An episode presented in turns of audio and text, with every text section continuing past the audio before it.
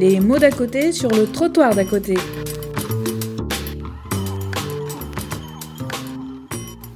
Avec Nada Masson, nous avons accueilli Michel Lemay le 2 mai à l'IRTS Paris-Île-de-France pour qu'il présente le troisième tome de sa trilogie Force et souffrance psychique de l'enfant.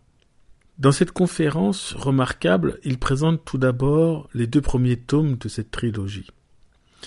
Et je souhaite pointer l'intérêt à la fois de ce résumé des premiers tomes, puis du temps où il présente de façon très intéressante le tome 3, euh, approche thérapeutique, espoir et inquiétude, où on voit plus de 50 ans de travail de thérapeute, avec dans ce livre des exemples très concrets, on voit toute la palette en fait du thérapeute, et je trouve extrêmement utile aux travailleurs sociaux de pouvoir se représenter précisément que fait un thérapeute. Les travailleurs sociaux, ils orientent beaucoup vers les psychothérapeutes.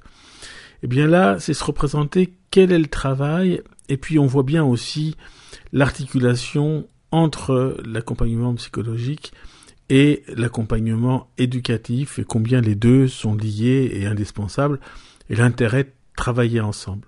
Eh bien voilà, bonne conférence. Je vais commencer par euh, vous expliquer pourquoi j'ai écrit ces trois livres et quand même dire un petit mot du premier et du deuxième pour arriver au troisième, parce qu'on peut comprendre, je crois, le cheminement que en, voyant euh, ce, panorama. Pourquoi est-ce qu'on écrit? D'abord, on écrit parce que ça aide à penser. Rien n'est plus professoral que d'apprendre à penser en prenant du recul.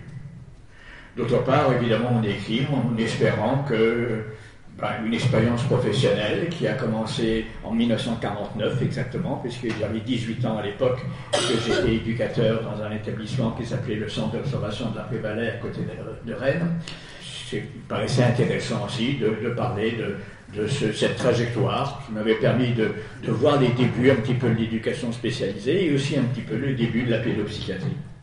Alors, ce que je crois profondément, c'est que euh, aucune théorie aussi brillante soit-elle, ne peut faire le tour de la construction de l'être humain.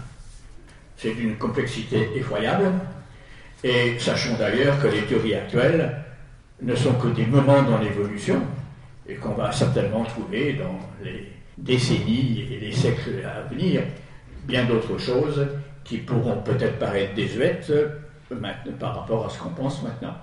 Mais le but de mon premier livre, justement, c'était de montrer comment ça chemine l'être humain.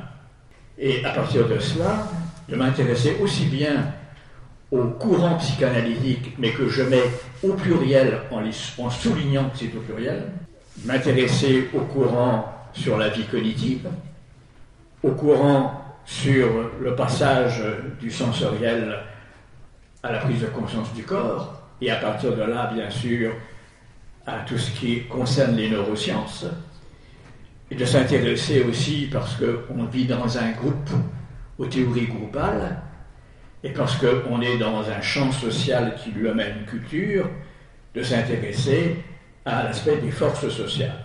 Donc c'était bien ça l'idée de ce premier livre. Et je commence en disant que bah, tout commence bien avant de naître, puisque à partir du moment où on commence à imaginer avoir un enfant, eh bien, il y a une sorte de désir qui se construit en nous et qui transforme deux amants en deux futurs parents. Ou si on est seul, un parent, quelqu'un, une jeune fille qui, a envie d'avoir un enfant, et puis qui va avoir un désir d'enfant et qui veut déjà à ce moment-là est un peu une maman. Et ce rêve qui va se faire pendant toute la vie euh, de la grossesse, ou d'ailleurs, vous savez comme moi que quand euh, on est mère, ça j'ai pas vu cette expérience-là, enfin j'ai vu mon épouse le faire, euh, combien on parle à ce moment-là à son bébé comme s'il existait. Et comme on ressent des émotions, le bébé bouge, et il y a déjà donc un dialogue qui se fait entre ce petit être qui est dans le ventre et puis le parent qui commence à avoir un enfant de rêve. Puis cet enfant naît avec bien sûr déjà beaucoup de choses qui s'est joué, car l'on sait maintenant il y a un éprouvé sensoriel réel du petit bébé à l'intérieur du ventre. Maintenant, on le sait parce que on a fait des grands progrès en neurosciences sur toute l'importance de ce cerveau directilien pour lequel on a éprouvé un certain mépris, mais où on sait maintenant qu'il y a déjà des zones qui intègrent euh, des émotions et qu'il y a déjà des zones qui intègrent des petits souvenirs au niveau de l'amidale. Et puis on est, et on va se retrouver avec un formidable élan euh, vers euh, tout ce qui est autour de soi. C'est prodigieux de voir ce, bébé qui, dès les premières semaines de la vie, se, tourne vers son environnement, aussi bien d'ailleurs inanimé qu'animé, hein, et qui a envie de, capter tous ces ingrédients qu'offre l'environnement. Et ce qu'a apporté alors un champ psychanalytique qu'on appelle le champ psychanalytique de l'inconscient, donc le courant freudien, donc le courant lacanien en particulier, eh c'est cette idée que entre ce que ce petit bébé voudrait avoir, voudrait recevoir, et puis ce qu'il reçoit, eh bien, il y a un certain décalage. Il y a un certain décalage parce qu'il y a un tel désir de jouissance et de prise, d'emprise de cet enfant, que ce qu'on appelle son élan, qui sont les pulsions, que Freud a appelé les pulsions sexuelles, les pulsions agressives, que je préfère moi appeler les pulsions d'emprise, qui est d'ailleurs un terme qu'avait utilisé Freud, bien, ce petit bébé va donc prendre les choses qui sont à sa disposition. Et il se crée peu à peu une sorte de décalage entre ce que l'enfant voudrait avoir et ce que l'enfant reçoit. Donc il se crée en l'être humain très tôt une sorte d'incomplétude, une sorte de manque. Il faut qu'il reçoive beaucoup, cet enfant, on va en parler dans quelques minutes, il faut qu'il reçoive beaucoup pour être sécurisé, pour avoir le dynamisme de, foncer en avant et, d'avoir du plaisir à capter, mais en même temps, il, est inévitablement, il ne reçoit pas tout ce qu'il veut. Et comme il ne reçoit pas tout ce qu'il veut, il y a une sorte de décalage qui se fait entre ce jeune naissant et son environnement, et il va combler, il va essayer de combler euh, ces éléments-là par de la motricité, par euh, des petits objets transitionnels qu'on sait que ses doigts que, l'on suce, euh, son pouce, etc. Et puis par des images qu'il va construire qu'on appelle les fantasmes. Et donc il se crée une vie là qui se dépose en strates au fond du bébé et que l'on appelle l'inconscient. Alors, euh, Freud avait eu l'humilité de dire, je suis sûr que ça existe, puisqu'on retrouve des éléments d'inconscient chez nous plus tard, etc., mais je ne sais pas ce que c'est. D'autres ont tenté, au contraire, de peupler euh, cette vie du tout petit, d'une fantasmagorie. Ça a été toute l'école kleinienne, par exemple, qui a tenté de le faire. C'est respectable, parce que euh, c'est difficile de pouvoir admettre qu'il y a une sorte de, vie qu'on ne connaît pas, de, la vie du tout petit. Mais évidemment, euh, ça devient, le bébé devient une tâche de Rorschach une page de Rorschach sur laquelle on projette toutes ses attentes, quoi. Et euh, ça permet de construire, d'avoir une communication. Mais les fantasmes qu'a décrit Madame Mélanie Klein font quand même un petit peu rigoler maintenant quand on lu son livre La psychanalyse des enfants. Bon. Ceci étant, donc, il y a donc une zone là, inconsciente qui se développe. Alors, quelle est son importance? Alors, vous savez, il y a une belle image qui dit qu'on est un iceberg et puis qu'il y a une énorme masse qui nous, qui manœuvre en dessous, puis qu'on est juste la pointe de l'iceberg. En fait, euh, c'est une belle image, mais enfin, elle n'a jamais été démontrée. On, ne sait pas en réalité quelle est la force véritable de l'inconscience dans l'être humain.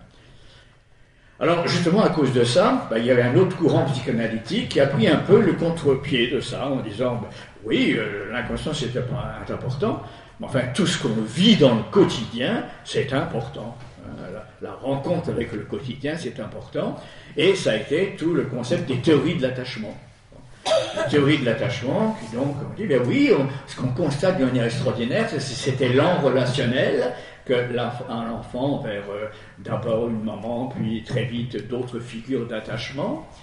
Et euh, cet élan-là va beaucoup dépendre à la fois de ce que l'enfant va être capable de dire à l'égard de ceux qui s'occupent de lui et de la qualité de la réponse du parent et des parents qui vont sentir que l'enfant veut dialoguer. Et on a découvert à ce moment une chose extraordinaire, c'est que ce petit enfant, petit garçon, petite fille, avait dès le début de la vie un langage. Alors, un langage, etc.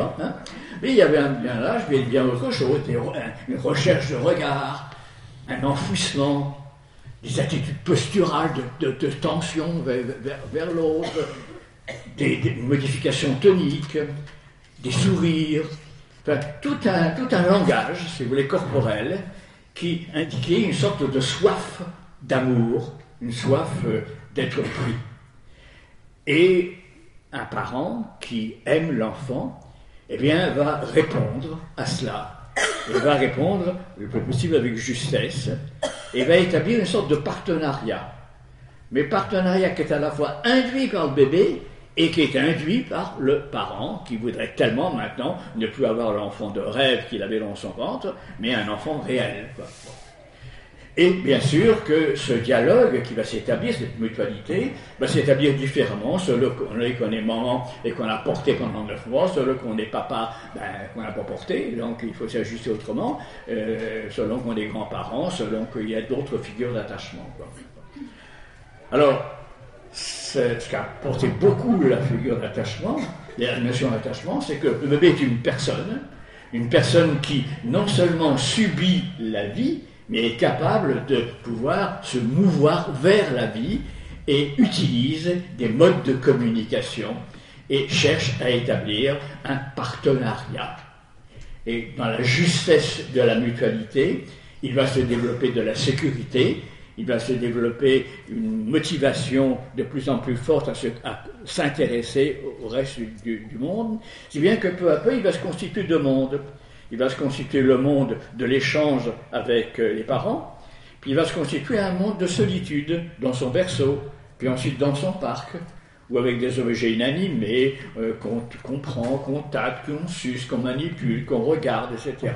Là encore, l'enfant va, bien sûr, quelquefois découvrir que les objets inanimés y tombent, puis qu'ils se dérobent, puis il va fantasmer, là aussi, sur ces objets. C'est donc le deuxième courant important. Mais il y a eu aussi quelqu'un, un homme génial, qui s'appelle Donald Winnicott, qui s'est dit, mais comment ça s'établit la relation? Comment se fait cette mutualité-là Et à partir de là, s'appuyant sur d'autres personnes comme Stern par exemple, ou d'autres personnes, eh bien, a commencé à décortiquer les, modes de relation. Alors on a parlé par exemple de l'importance de l'empathie c'est-à-dire ne pas confondre les sentiments qu'on éprouvait et les sentiments qu'éprouvait l'enfant. Donc, voir d'emblée l'enfant comme une personne qui pouvait éprouver des sentiments et qui pouvait, dans le processus, un autre qu'on appelle le processus de mentalisation, mais qui n'a pas été découvert par Winnicott, mais par un anglais, eh bien, à partir de là, euh, aussi que l'enfant, il, il développe ses propres pensées. On a parlé de la capacité de contenir l'enfant quand il était angoissé. On a parlé de la, capacité de tous les petits actes de la vie quotidienne, de la justesse des petits actes de la vie quotidienne, ce qu'on appelle le handling. On a parlé du holding, c'est-à-dire la capacité de pouvoir structurer un espace et peu à peu poser des petites lois socialisatrices. On a parlé également de toute l'importance de la justesse de la communication par le regard, etc. Et puis, Winnicott a eu une idée aussi importante. Il a dit il faut un parent suffisamment bon. Alors, vous voyez, il n'a pas dit un parent bon, il a dit un parent suffisamment bon. Et ce qui était étonnant en disant ça, c'est qu'il voulait faire comprendre que la vie n'est pas idyllique. On n'est pas dans du coton ouaté. Et là, il rejoignait l'inconscient de Freud, à savoir, par la théorie de l'attachement aussi, par les attitudes, ben, quelquefois il y a des faux pas. Quelquefois on en a marre d'enfant. Hein, on laisse un petit peu dans son berceau un peu trop longtemps, etc. Donc on le frustre. Et là aussi, parce que à la fois il reçoit beaucoup mais aussi on lui dit apprends à être autonome, eh bien, il se sent il se sent anxieux. Et en même temps, grâce à cette anxiété, eh parce qu'il y a une force en lui qui voudrait dépasser, trouver quelque chose, il développe une créativité, il développe un peu une autonomie. Et puis, il apprend évidemment qu'il ne peut pas mettre ses pulsions partout, et que ces pulsions, il faut qu'elles soient avec des règles. Donc, il développe des lois socialisatrices. De telle sorte que le petit enfant finit par découvrir donc qu'il y a quelque chose d'essentiel dans l'amour, mais qu'il y a aussi quelque chose d'essentiel dans l'anxiété. Qu'est-ce que c'est l'anxiété? C'est l'attente, c'est l'incomplétude. Alors d'abord, sans doute, on a peur de perdre le maman, puis ensuite on a peur de perdre l'objet, l'amour de maman ou l'amour de papa.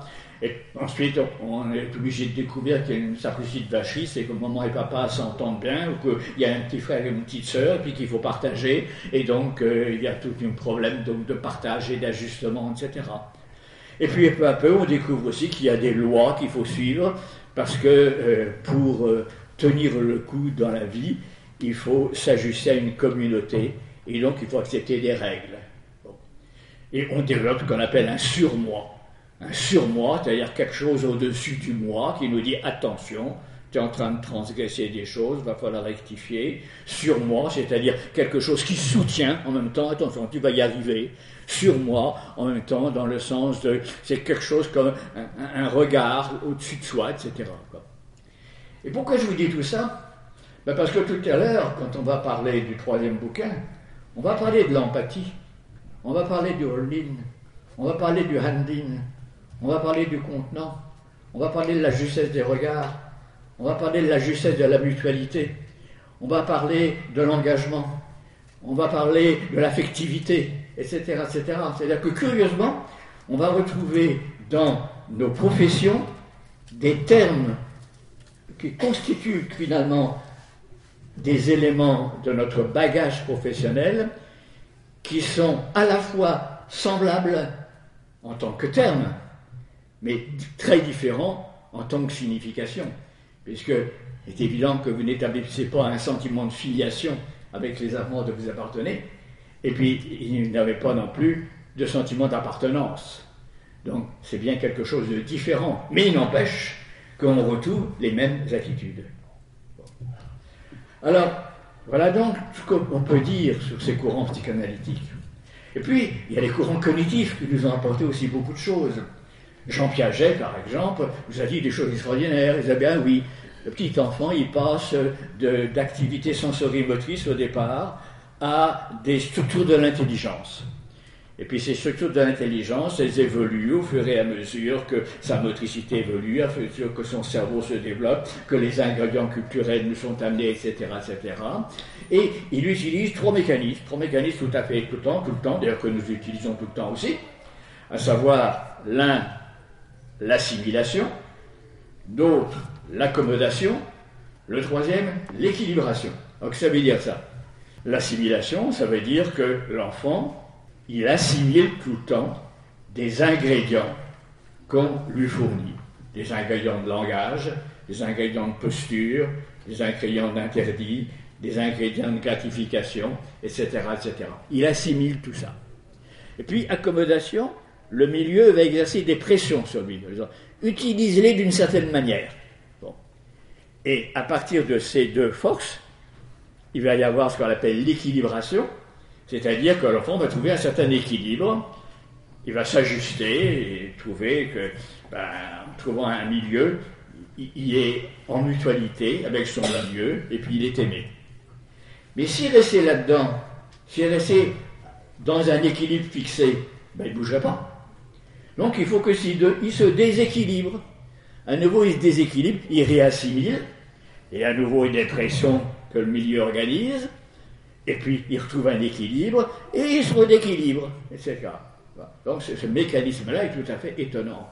Et ça montre quoi? Ben, Ça montre que de la même manière qu'il y a des forces formidables qu'on appelle les pulsions, qu'on appelle l'attachement, euh, des forces formidables qui nous permettent de nous développer dans notre vie affective, on a aussi des forces formidables qui nous permettent de nous euh, développer dans notre vie cognitive.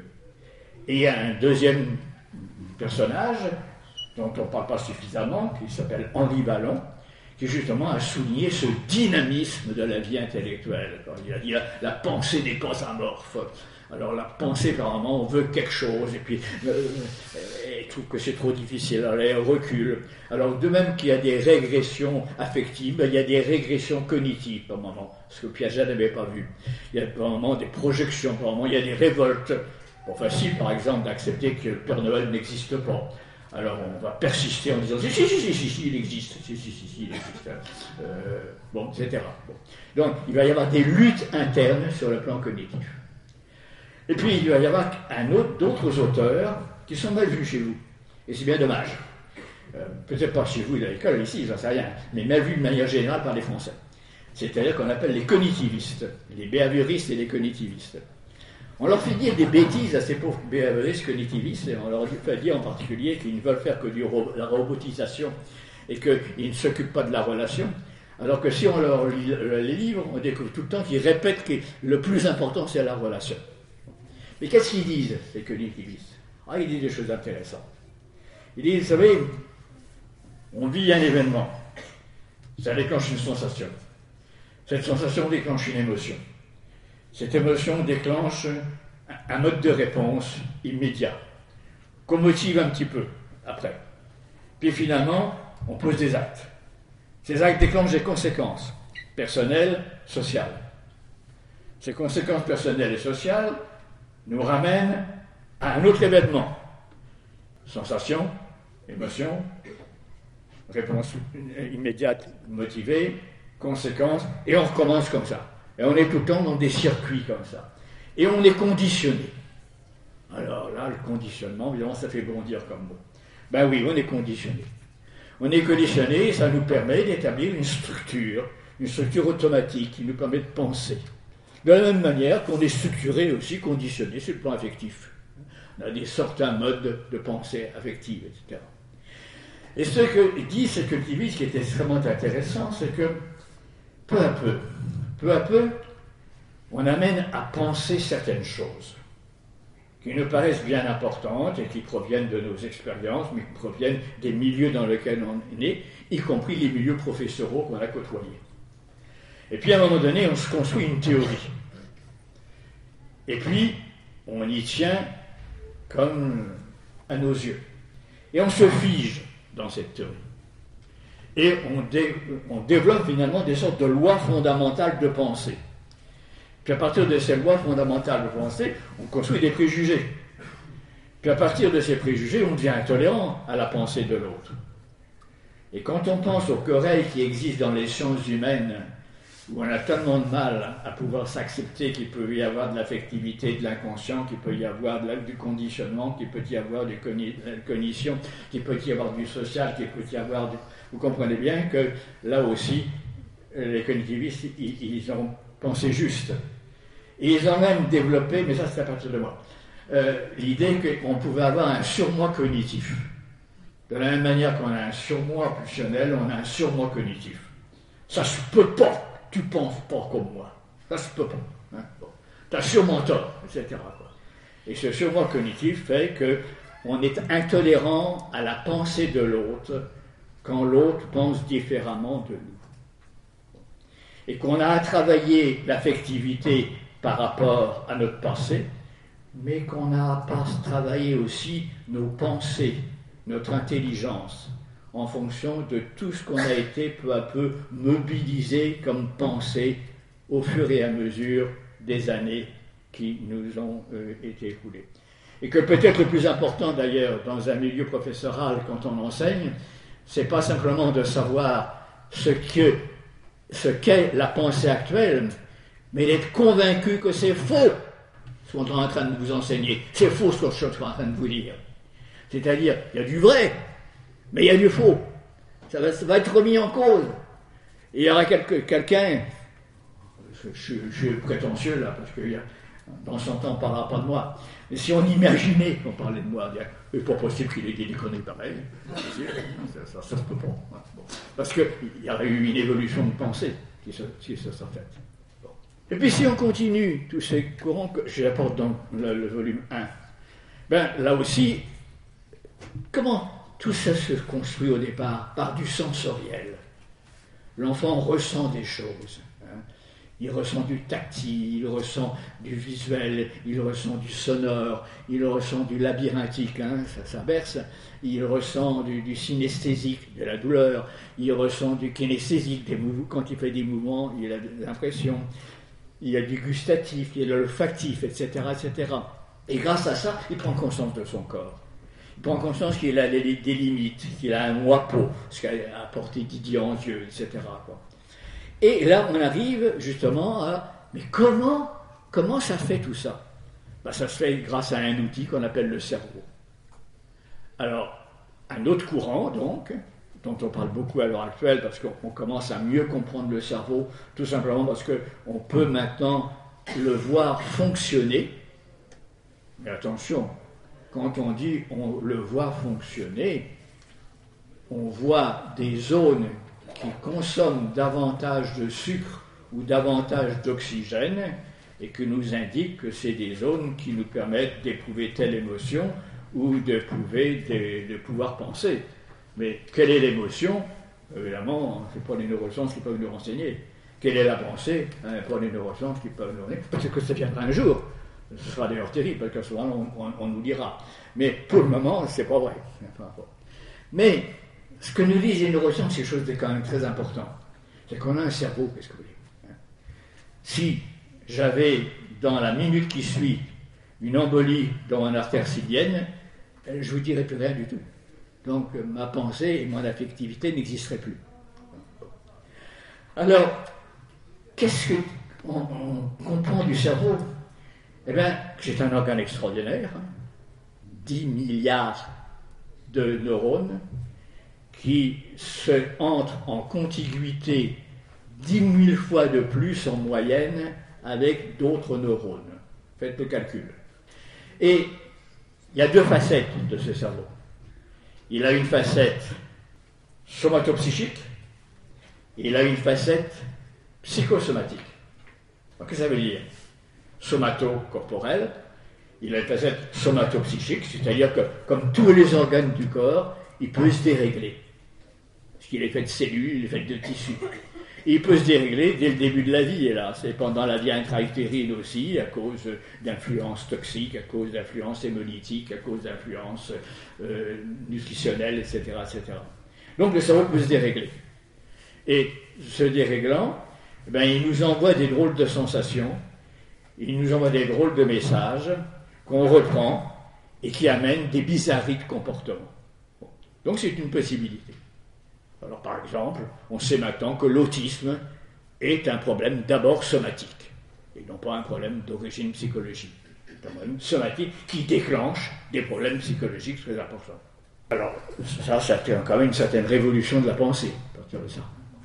Et puis, il y a un versant psychosomatique. À savoir que le cerveau, qu'est-ce qu'il fait?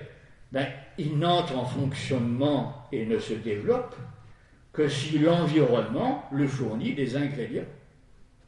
Et il ne peut développer de l'affectivité que si le milieu le fournit des éléments d'affectivité. Je veux donc bien dire qu'il n'y a pas de conflit entre l'affectivité, le cognitif et le cérébral.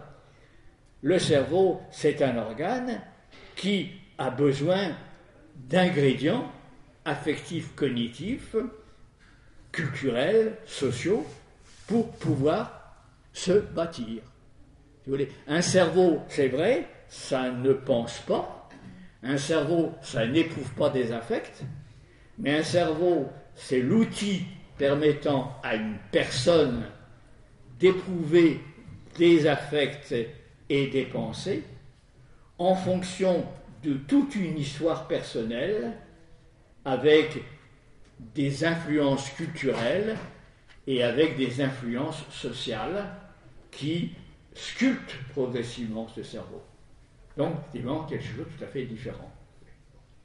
Donc, c'est le troisième élément dont il faut tenir compte. Et quand vous agissez sur les enfants qui sont en transformation de leur pensée, ou si vous agissez sur moi, par exemple m'interpellant, vous m'obligez à modifier également mon cerveau. parce que le cerveau se transforme tout le temps. Et puis bien sûr, autre versant, on ne vit pas seul, on vit dans des groupes. Et ces groupes sont tellement importants, il y a tellement de force, que quand Lewin, qui a étudié les processus de groupe, dit quoi? Il dit il y a une dynamique de groupe. Alors, de même qu'il y a une dynamique affective, de même qu'il y a une dynamique cognitive, de même qu'il y a une dynamique cérébrale, eh bien, il y a une dynamique groupale. Dès qu'on est dans un groupe, on construit des rôles, on construit des sous-groupes, il y a une hiérarchie, il y a des canaux de communication, il y a des rivalités, il y a des, euh, celui qui veut, de A veut parler à B, parle à C pour parler à B, enfin tous ces processus de communication qui sont complexes.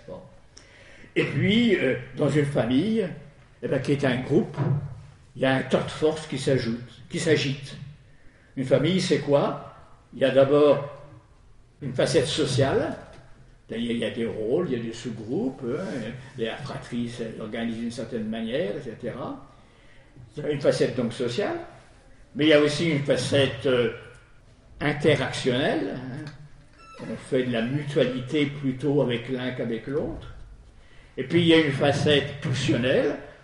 Quelquefois on n'est pas content contre euh, nos parents, ou des fois on n'est pas content qu'avec un membre de la fratrie, etc. Donc tout ce qui est pulsion d'emprise se réalise à l'intérieur de la, famille. Et puis il y a aussi tout un faisceau mythique.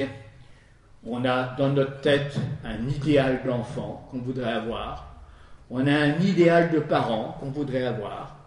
On a un idéal de grands-parents qu'on voudrait avoir. Puis les grands-parents ont un idéal de parents qui étaient leurs enfants qu'on voudrait avoir. Donc il y a bien des, rêves hein, qui, s'agitent.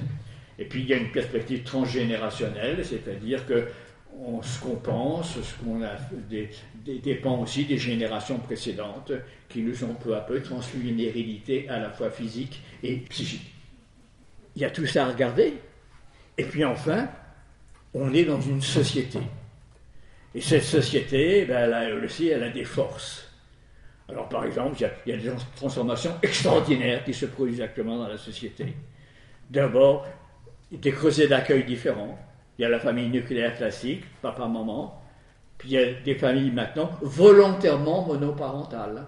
C'est-à-dire où volontairement une femme a envie d'avoir une famille, mais pas, pas de père. Il y a des familles homoparentales, c'est-à-dire il y a, les deux parents sont de même sexe. Il y a des familles dans lesquelles on reçoit un enfant, mais l'enfant n'est pas porteur de nos gènes, ou l'enfant a été porté par quelqu'un d'autre, ce sont des mères porteuses. tous ces phénomènes-là existent maintenant et transforment considérablement les concepts de filiation, les concepts d'appartenance, c'est évident, les concepts des origines. Et puis, on vit quelque chose d'extraordinaire aussi, qui est qu'on est bombardé par euh, des éléments sensoriels, on est bombardé par des images, euh, et ça, des, tout petits. Des tout petits maintenant, imaginez-vous que maintenant, une des manies au Québec, c'est de placer les petits bébés tout de suite devant la télé. Et parce qu'ils sont sages plus sage comme ça. Mais qu'est-ce que ça fait, ce bombardement des images? Pendant des heures et des heures, et des sons pendant des heures et des heures sur des bébés qui auraient comme besoin d'être tranquilles et qu'on laisse tranquille leur cerveau, euh, on peut quand même que s'interroger. On est en train de fabriquer un, autre genre de, cerveau. Hein. Et puis, il y a cette extraordinaire euh, transformation de la conception de l'autorité. Et puis, il y a cette extraordinaire aussi transformation des, migrations, qui fait qu'il y a de plus en plus maintenant de peuples qui viennent et qui se métissent ensemble. C'est une immense richesse finalement, mais ça crée en même temps des tensions, parce que ces peuples ont des cultures différentes, ont des religions différentes, ont des manières de penser différentes, et ça amène un brassage qui quand je vous ai parlé tout à l'heure du cognitivisme, vous comprenez qu'avec nos idées euh, qu'on a déjà à l'avance, c'est pas facile de pouvoir admettre que quelqu'un pense différemment. Donc, nos enfants, maintenant, sont élevés avec pas simplement l'idée de nos parents, oh oui, mais on dépend aussi de toutes les influences des masses médias, on dépend de toutes les influences des phénomènes de mondialisation. On est tous maintenant des métissés de la pensée, des métissés de l'affectivité, et ça transforme considérablement les structures sociales dans lesquelles on se trouve. Alors c'est ça que j'ai voulu vous montrer dans le premier livre. Et à partir de, cela, ben, dans le deuxième livre, ce que j'ai voulu montrer, c'était que c'est évident que ce qu'on appelle les jeunes en difficulté, ben, c'est des jeunes qui peuvent être en difficulté à cause de tous ces éléments-là. On peut être en difficulté à cause de problèmes affectifs inconscients, conscients, problèmes d'attachement, problèmes de non-mutualité qui s'établit, mais on peut aussi être en problème de difficulté parce qu'il y a des problèmes de cognition sur le plan déficit ou sur le plan d'avoir vécu dans des milieux très rigides et qui nous ont amenés à finalement avoir un type de pensée qui ne permet pas de s'ajuster aux autres.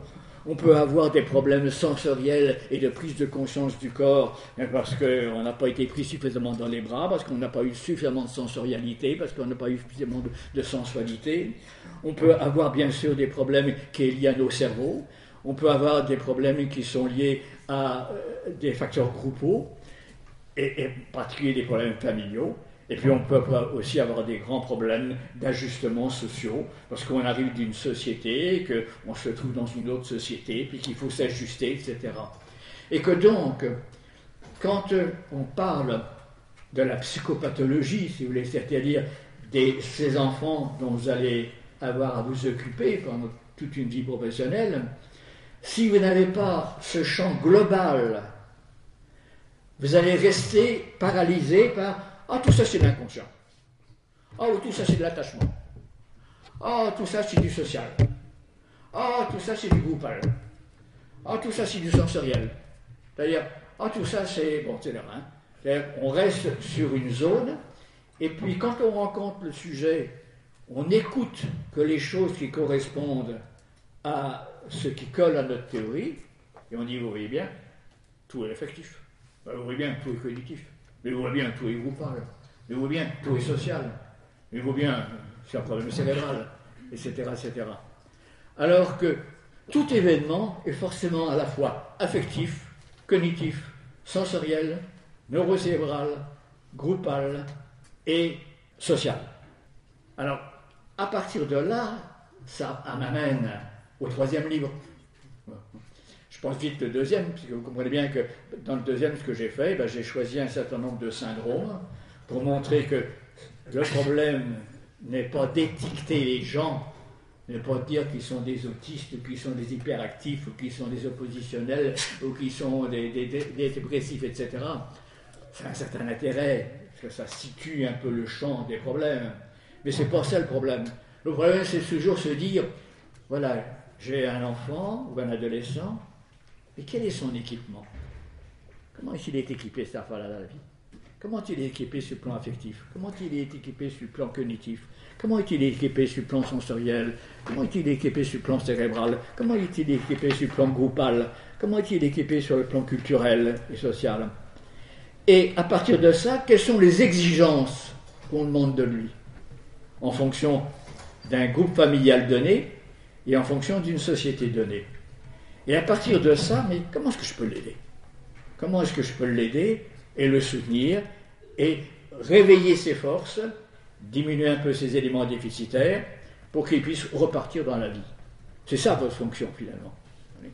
Et donc, ce n'est pas d'établir un diagnostic du type DSM5, c'est-à-dire classification et étiquette, c'est de voir à un moment donné un enfant dans une certaine difficulté, avec certainement aussi un bon nombre de forces, de repérer ses forces pour pouvoir s'appuyer sur elles, et puis d'essayer d'organiser le milieu le mieux possible pour que, avec les éléments déficitaires ou limités qu'il a dans un moment présent qui pourront peut-être évoluer, de voir comment eh bien, lui recréer de la créativité et lui permettre de pouvoir reprendre une marche en avant en sachant que les choses ne sont jamais finies. Même notre cerveau. Imaginez-vous qu'actuellement, vous avez, dans votre journée, vous allez perdre au moins quelques milliers de neurones. Tous. Moi, davantage à côté de mon âge. Alors, c'est épouvantable. Ça veut dire qu'on va devenir moins intelligent, mais non, curieusement. C'est grâce à cette perte qu'on va devenir plus intelligent. Pourquoi? Ben, Tout simplement parce qu'on en a trop de neurones au départ. On en a trop de neurones au départ, et ils sont coagulés les uns aux autres. Et puis, peu à peu, on en perd. Alors si je perds celui-là, mais qu'il y a celui-là à côté, qu'est-ce qu'il va faire celui-là à côté? Il va faire de nouveaux prolongements. Il va faire de nouveaux prolongements pour pouvoir entrer en communication avec, non pas celui-là, parce qu'il est parti, mais celui-là. Qu'est-ce que ça va faire? Eh bien, Ça va augmenter les faisceaux de conduction, ça va augmenter les modules. Et grâce à ça, vous allez pouvoir changer. Vous allez pouvoir être capable de penser différemment, éprouver différemment des choses. Alors, c'est consolant, parce que autrefois, on m'avait appris que c'est à partir de 40 ans que ça a commencé le processus. Alors ça m'embêtait, parce que je me disais quand même, euh, qu'est-ce que j'en perds des neurones inutilement. Euh, depuis que je sais ça, ça, me, gratifie. Or, il y a les périodes de la vie où ces élagages neuronaux sont particulièrement euh, forts. Lesquels? Trois ans, l'âge de trois ans. C'est curieux, effectivement, l'enfant il vient caler, il vient plus caler à la fin. Qu'est-ce qui est acquiert Le langage. Ben oui. Donc il faut qu'il transforme à ce moment-là ses, faisceaux pour pouvoir parler. Un autre âge dans lequel il y a un carnage de neurones. 7 ans. Tiens, on parle de l'âge de raison. Puis alors il y a une période qui est vraiment alors une période de, perte de neurones euh, après nerveux à être euh, déprimé. C'est la puberté et l'adolescence. Et pourquoi? Parce qu'il faut arriver à l'intelligence formelle. Et comme il faut arriver à l'intelligence formelle, il faut reconstituer ces faisceaux. Donc vous voyez que le manque qui était nécessaire dans l'affectivité, le manque qui était nécessaire dans la cognition pour avoir envie d'apprendre autre chose, eh bien, il est nécessaire aussi pour le cerveau. Il faut que le cerveau il perde des choses pour qu'il se réorganise euh, lui-même. Alors c'est tout à fait étonnant, ces jonctions entre des choses comme ça. Alors c'est ça que je développe dans le deuxième bouquin. Bon. Le troisième. Ben, le troisième, je vais m'arrêter, puisque maintenant je crois que je vais être interviewé. Mais je vais quand même déjà répondre à la question de Philippe, qui était de pourquoi l'éclectisme? Ben, Je crois que c'est assez facile de comprendre euh, à partir de tout ce que je viens de dire. Si on n'est pas éclectique, c'est-à-dire si on ne s'intéresse pas à tous les aspects de l'existence, Comment voulez-vous qu'on puisse ne pas être que borné sur une zone? Alors, vous n'avez pas le choix. Vous avez à vous intéresser à l'affectivité, vous avez à vous intéresser à la cognition, vous avez à vous intéresser au sensoriel et à la prise de conscience du corps, vous avez à vous intéresser à comment le sujet a, développé son intelligence, vous avez à vous intéresser, mais dans quel milieu social il vit? Quel milieu familial, quelles sont les influences culturelles qu'il connaît, etc. Vous allez mais c'est trop. Vous n'avez pas le choix. Il faut que vous pensiez à tout ça. Alors, on ne devient pas spécialiste de tout ça. Et c'est en ce sens-là qu'on peut être à la fois quelqu'un d'éclectique, c'est-à-dire ouvert à tous ces éléments-là, et puis se dire que oui, là, maintenant il y a tel, tel jaune qu'il faut approfondir, et là j'ai besoin d'un spécialiste dans le domaine de l'affectivité. Puis c'est bon pareil, si vous prenez un psychanalyste lacanien qui ne va travailler que l'inconscient, généralement, je préférais qu'il travaille tout, mais enfin, souvent leur manie de ne travailler que l'inconscient, c'est le roi. Bon. Donc, ou bien quelqu'un qui est plus intéressé par les théories de l'attachement et qui va plus travailler tous les éléments de, de, la relation et de la mutualité. Mais en même temps, me permet de vous dire que la théorie de l'attachement et la qualité de la relation mutuelle entre un enfant et le parent, c'est d'abord votre boulot. Car un éducateur, c'est vraiment quelqu'un qui s'occupe de ça en premier lieu. Donc on voit bien qu'il faut être éclectique et en même temps, effectivement, est-ce qu'on est thérapeute ou est-ce qu'on est éducateur? Non, on l'est tous les deux.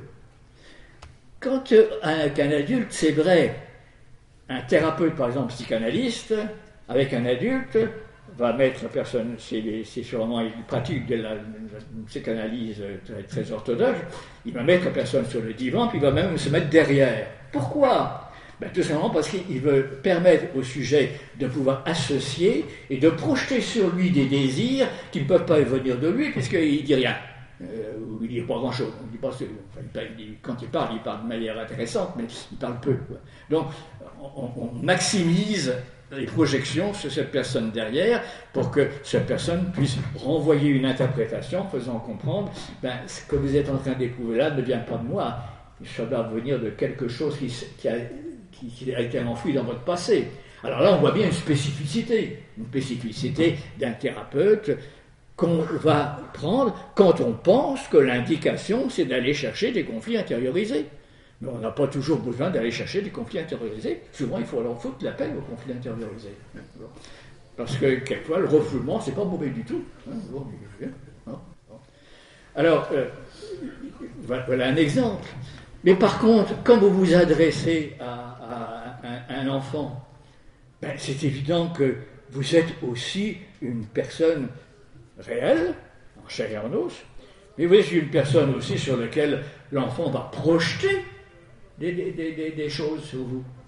Et puisqu'il va projeter des choses sur vous, quand vous allez essayer de distinguer ce qui vous concerne et puis ce qui concerne probablement quelque chose qu'il a vécu antérieurement, ben, vous faites quand même quelque chose qu'on appelle une distinction, une distanciation. Donc vous avez bien aussi des éléments thérapeutiques que vous pratiquez. Alors je m'arrête là parce que je pense qu'à partir de ça, ça va être autant de sujets de discussion pense peut-être pouvoir rebondir sur cette première partie avec quelques questions. Moi, une question euh, euh, que, je, voulais euh, poser à partir de votre livre, c'est que je vois que vous abordez plusieurs fois une tension contradictoire très bien balancée entre le fait que éducateurs et psy ont à peu près le même problème, la tentation de remplacer les parents. Alors qu'en même temps, il faut accepter de devenir une personne significative avec des liens forts, Évidemment, les liens forts, ben, ça se rapproche de liens de type familiaux. Donc il y a un balancement, on va dire, entre ces deux dynamiques. Hein. Il faut accepter d'être une figure euh, finalement qui peut être importante dans la vie des jeunes, et nous le disent. Hein. Un premier point, et que je voudrais mettre en rapport avec un problème qu'on a en France. On a beaucoup de discours de soutien de la parentalité, on a beaucoup de lois qui nous disent alors les parents des droits, euh, et en même temps, on a beaucoup de foyers qui ont des pratiques substitutives extrêmement fortes. Et les jeunes éducateurs ne se rendent même pas compte qu'ils sont en position parentale.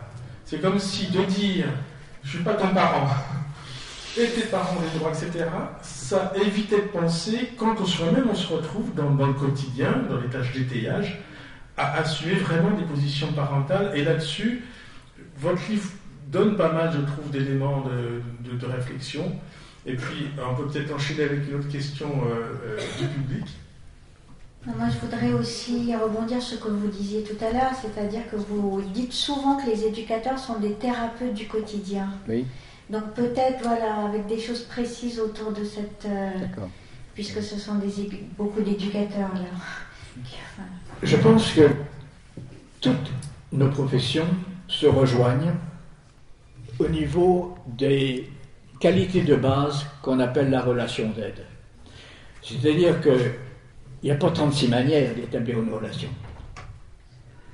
Une relation, ça suppose, euh, on s'intéresse mutuellement. Alors évidemment, ce n'est pas toujours le cas. Les enfants on a, au départ, dont on s'occupe quelquefois, ben, ils viennent parce que le juge a donné un mandat, ou, euh, mais que la seule chose qui vous aide, surtout, c'est pas vous voir. Il y a quelque chose de l'ordre d'un établissement dans la relation qui est tout à fait essentiel. On n'y arrive pas toujours, hein, pour se dire. Mais dans un bon nombre de cas, si on est capable de, de se situer, c'est-à-dire de dire quelles sont les raisons pour lesquelles je te rencontre. Et même si c'est pas facile à dire, oui, je te rencontre parce que tu fais des conneries. Ou je te rencontre parce que, euh, ben oui, tu es mal pris actuellement dans les chevaux de ton milieu familial. Ou je te rencontre actuellement parce que tu me parais très déprimé et qu'il ne faut pas te laisser te noyer. Ou je te rencontre parce que tu en as fait la demande. Ça arrive quelquefois, en sachant qu'elle est à ce moment-là très ambivalente, parce qu'il peut y avoir des enfants, par exemple, qui ont fait un signalement eux-mêmes parce qu'ils étaient euh, victimes de sévices sexuels ou de sévices euh, traumatiques physiques, et puis qui, euh, trois semaines après, disent tu es un salaud, tu t'occupes de moi, tu m'empêches de voir mes parents. C'est-à-dire qu'ils réidéalisent leurs parents parce que c'est trop dur pour eux de perdre l'image parentale et qu'ils entrent en dépression s'ils n'idéalisent pas. Mais il me semble que la première chose à faire, c'est nous sommes là pas parce qu'on s'aime, nous sommes là parce que euh, j'ai reçu une mission. Et en même temps, ce que je souhaite profondément, c'est qu'on puisse partager ensemble cette mission. Donc, ça suppose aussi de fixer un certain nombre d'objectifs, qu'on appelle le contrat de départ. Puis on sait très bien, ce contrat de départ, il sera à revoir tout le temps, hein, parce qu'il se modifiera. Ça, c'est la première chose.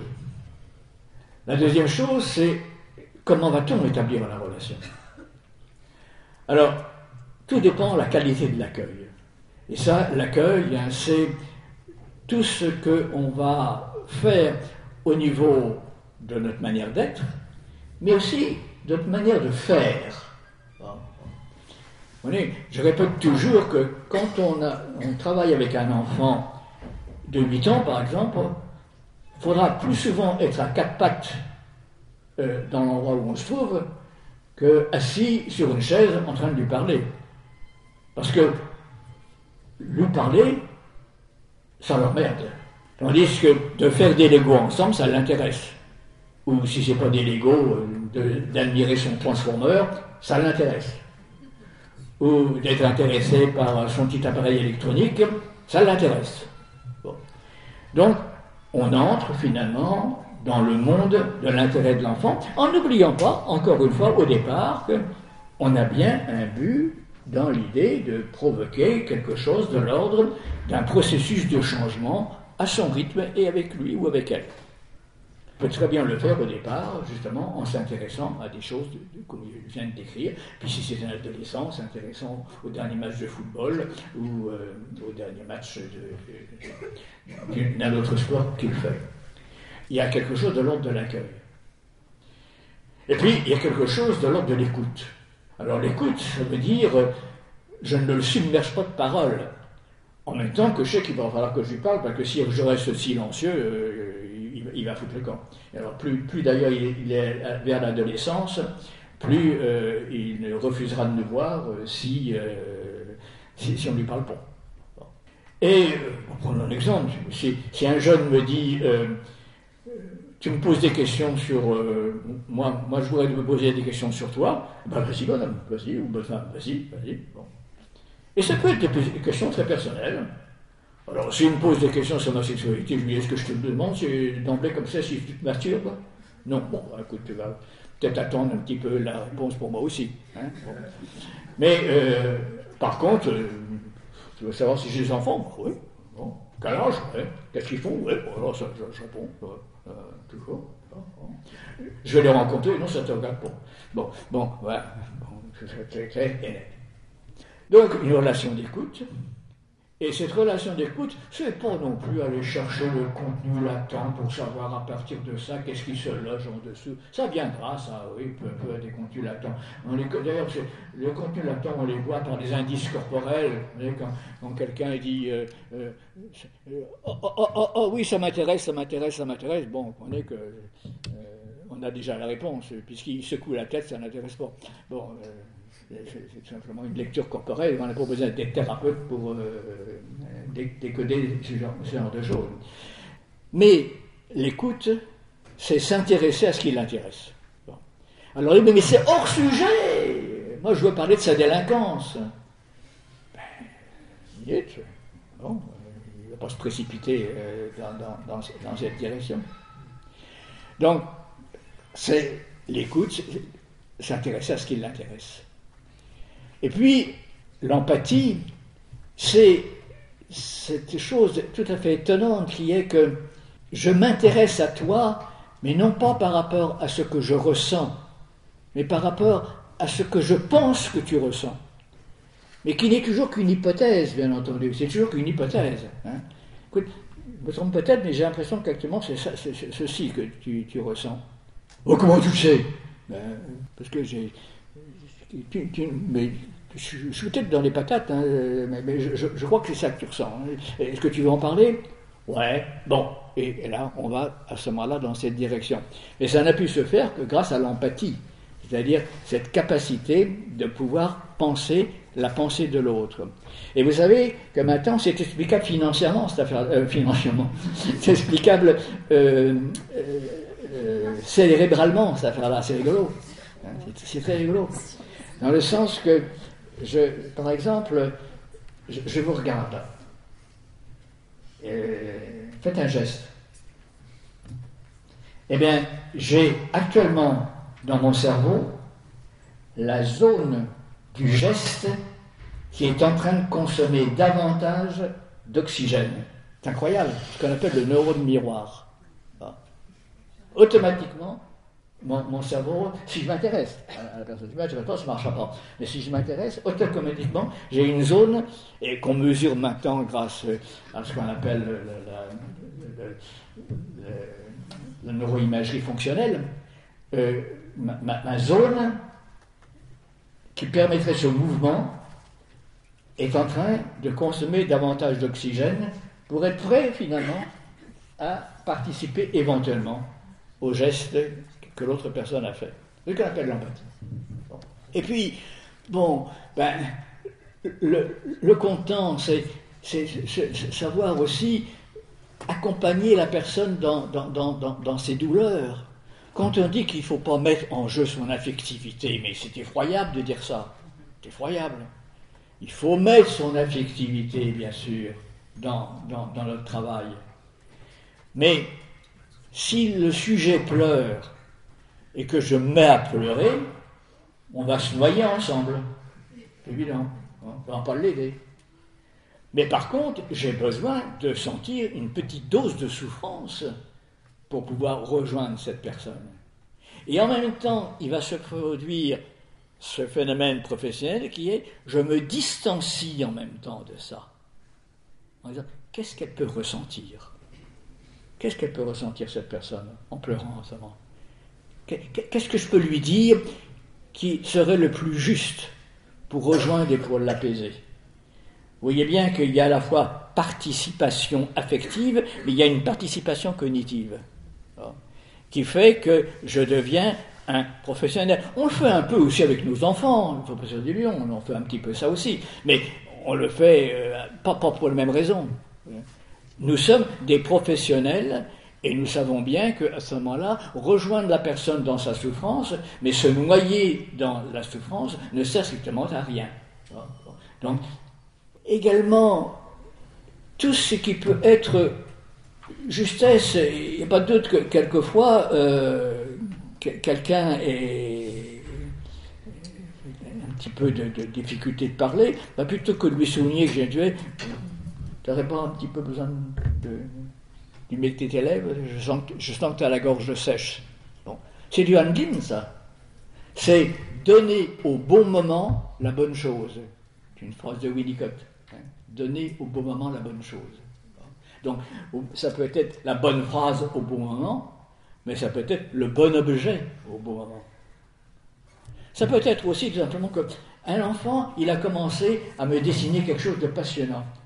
Puis j'avais vraiment l'impression qu'il allait me dire quelque chose. Oh, quelque chose de sa vie.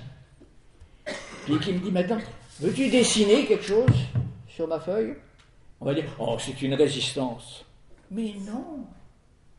Oui, c'est que c'est un petit peu trop difficile maintenant pour lui de parler, donc il a besoin, je parle en anglais, de l'emotional refueling, c'est-à-dire d'un petit peu de fuel en, supplément, pour que je le gratifie. Et pour que, à partir du petit dessin que je vais lui accompagner le faire, et que maintenant t'es prêt à continuer? Ouais, bon, voilà, ça y est. J'ai accepté cette collaboration. Qu'est-ce que c'est aussi établir une relation professionnelle ben, C'est savoir aussi euh, renvoyer au sujet quelque chose de positif. Vous savez, il y a des enfants qui sont terribles parce que euh, ils ont comme un besoin de nous montrer toujours le côté négatif d'eux-mêmes. Et à ce moment-là, on a envie de les juger. Mais on peut aussi découvrir que, tu sais ce que j'ai beaucoup apprécié quand même, c'est euh, que tu t'es assis plus près de moi aujourd'hui, comme si tu avais un petit peu plus confiance. Bon, on renvoie quelque chose de positif. Est-ce que tu as remarqué un changement depuis la dernière fois? Non. Tu me regardes maintenant. Chapeau. Bon, etc.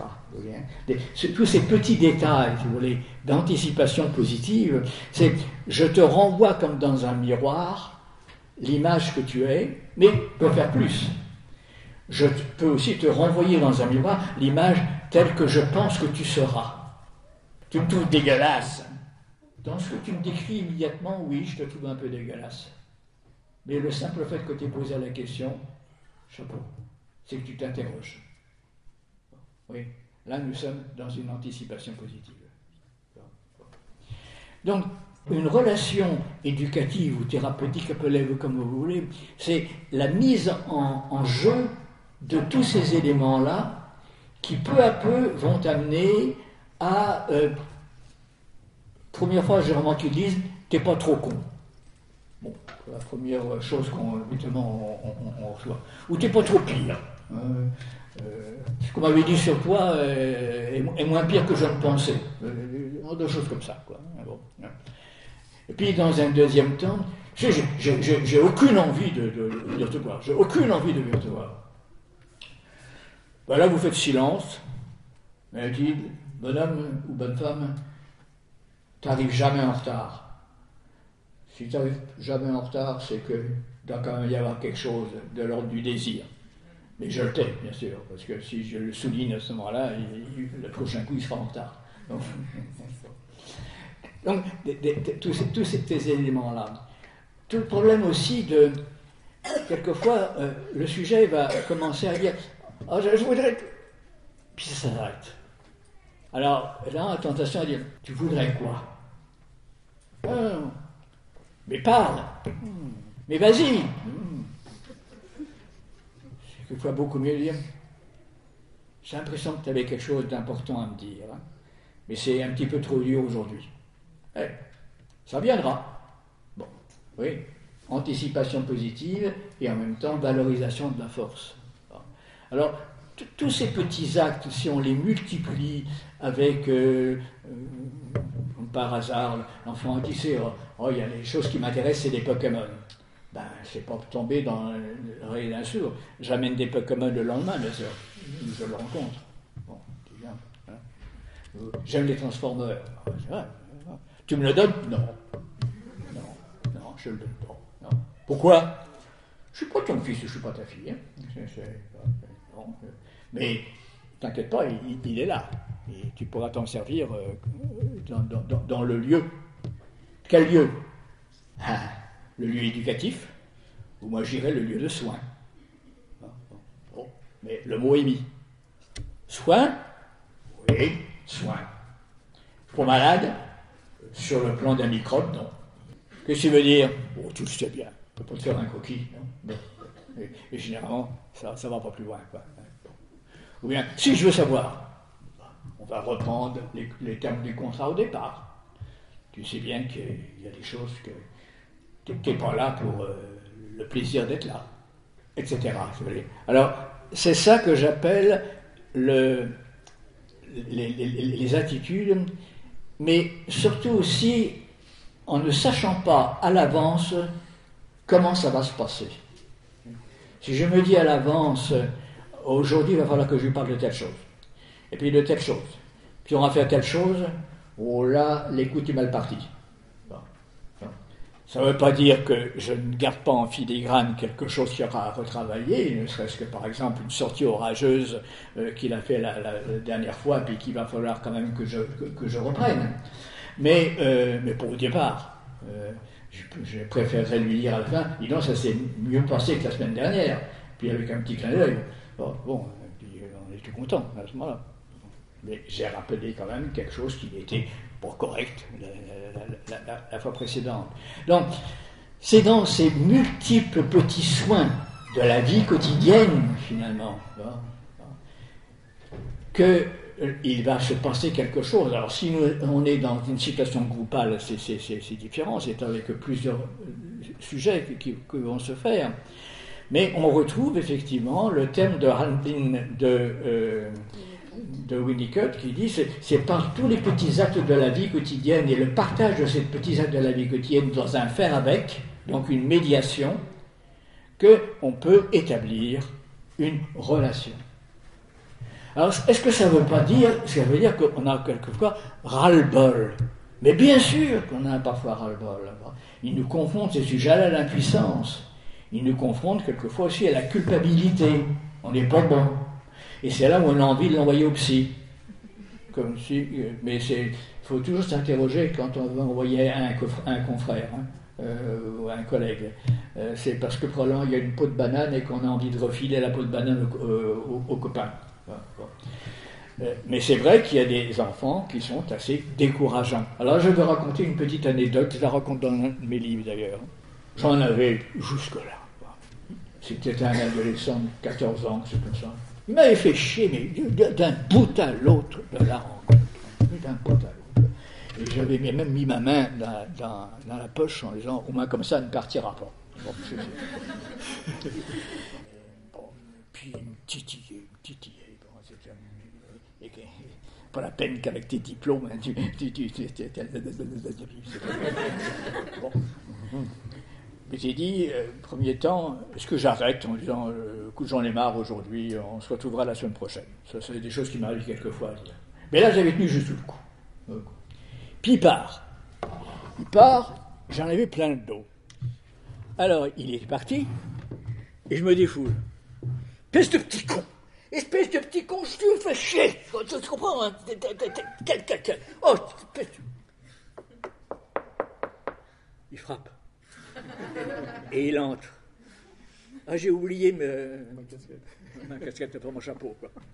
Et il me dit C'est de moi que tu parlais? Et oui, c'est de toi que je parlais. Et il a cette phrase extraordinaire Ça calme. Et la fois suivante, il était charmant. Pas, très longtemps. voilà. Donc, savoir dire aussi qu'on en a assez. Euh, la, neutralité, c'est pas, c'est, pas ne pas dire ses sentiments quand on en a ras-bol sur, La neutralité, c'est savoir se taire euh, quand il faut effectivement se taire, parce que vouloir aller plus loin serait une intrusion dans la vie psychique de ce sujet qui, euh, qu'on doit respecter, tout en gardant d'ailleurs à ce moment-là cela. Combien de fois ça, ça, arrive, ça On reprend euh, cinq semaines plus tard, tiens, tu m'as déjà parlé de ça. Hein, tu te rappelles? Ah oui, je, suis payé pour ça. Euh, C'est exprès que j'ai dit je suis payé pour ça. Hein. C'est-à-dire que professionnel. Hein, Donc, euh, oui, je suis payé pour ça. Pour, te... Et puis parce que je t'aime bien aussi. Hein, et, ah, et là, c'est gratifiant. On sent que le sujet a, gagné quelque chose euh, on a ajusté quelque chose dans la relation de confiance. Beaucoup de, rencontres se passent comme ça, hein, avec des petits riens, quoi.